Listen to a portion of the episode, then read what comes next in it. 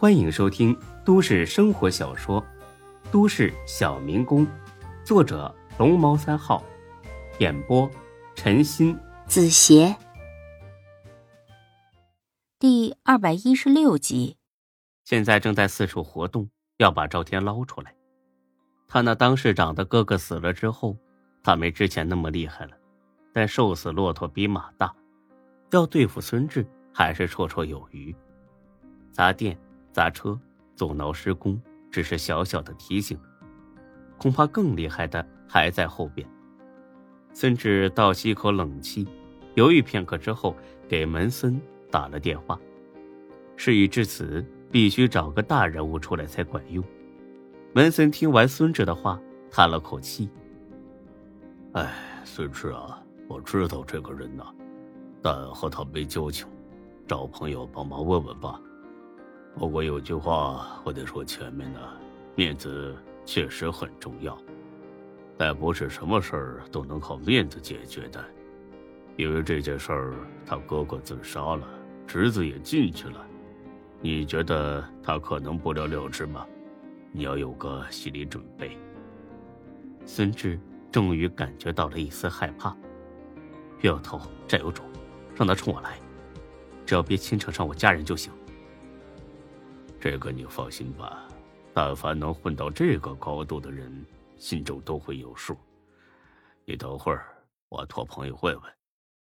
几分钟之后，文森回了个电话，赵海洋不承认是他干的，可这明明就是他的手机号。一个手机号能有多大的说服力呀？现在网络编程都能随便设定手机号码。这种东西拿到法庭上都不会作为证据采纳的，看来他是下定决心要整你啊。老罗能帮得上忙吗？他不承认，你找谁都没用啊。还有啊，我建议你自己想办法解决这场麻烦，这是你人生道路上一块不小的绊脚石，只要踏过去了，你会收获更多的。不要怕，我相信你有这个能力。挂了电话，孙志苦笑一声。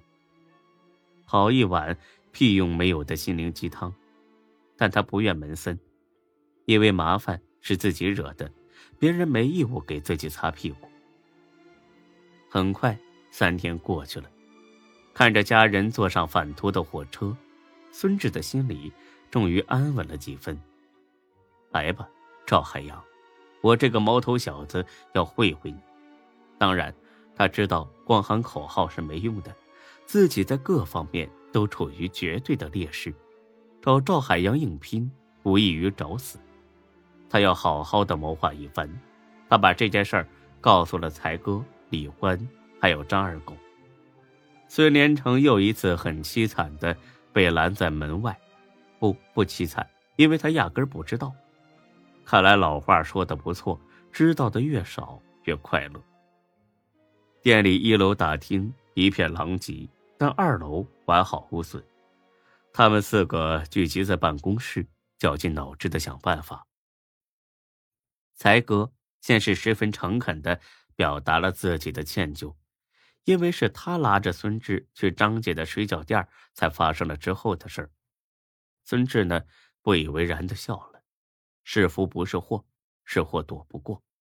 这麻烦今天不遇见，明天呢也会在某个拐角处等着，早解决早利索。行了，才哥，别检讨了，碰我一脸唾沫星子，有主意没啊？我没主意。这么干脆，不像是你作风啊！才哥苦笑一声，这次他是真没招了。这个赵海洋可不像丁坤那么斯文，说砸就砸。对付这种人，他没招。文森都没办法，我更没主意啊。不过你放心，就算是去拼命，我也跟你去。哎，你大爷的！哎，这时候飙起忠心来，啊，关键时刻掉链子。我真没招啊，老大，这个赵海洋太狂躁了。欢子，你呢？呃，咱们赌注打他一顿，让他长长记性。你你认真的？我当然是认真的。实在不行，捅他两刀，不信他不害怕。滚你嫌我死的太慢是不是？跑得了和尚跑得了庙，以后还开不开张了？你信不信？早上开业，晚上就被砸。那我也没什么主意了。哎，养兵千日，用兵一时。你们这俩猪头三的，哎，天师，你是不是也没主意？行了行了，散了吧。我有主意呀！啊，真的，说来听听。张二狗清了清嗓子，一副姜是老的辣的傲娇神情。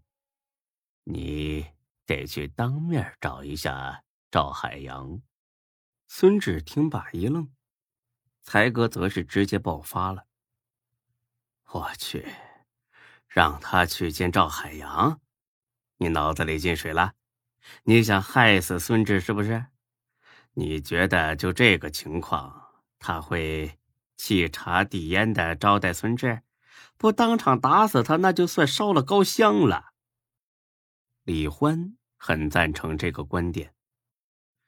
去找一个实力远远强过自己，又对自己恨得咬牙切齿的人，那无异于找死。但孙志却很淡定。嚷嚷个屁！听铁师说。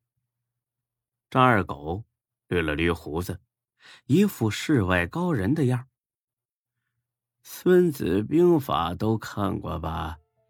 兵法上说：“置之死地而后生。”就现在来看呢，找人帮忙是没希望了。咱们自己和赵海洋硬碰硬，无异于以卵击石。唯一取胜的机会就是出其不意，攻其不备。才哥白了他一眼，哼，在绝对的实力面前，任何计谋都是白费心思，还攻其不备呢。你觉得赵海洋会一点地方都没有吗？张二狗笑了，哈哈哈哈！你俩为啥自轻自贱呢？是，论综合实力，咱们是比不上赵海洋，咱们没他有钱，没他有人脉，没他人多，但你们忽略了最重要的一点。至关重要的一点，忽略了什么？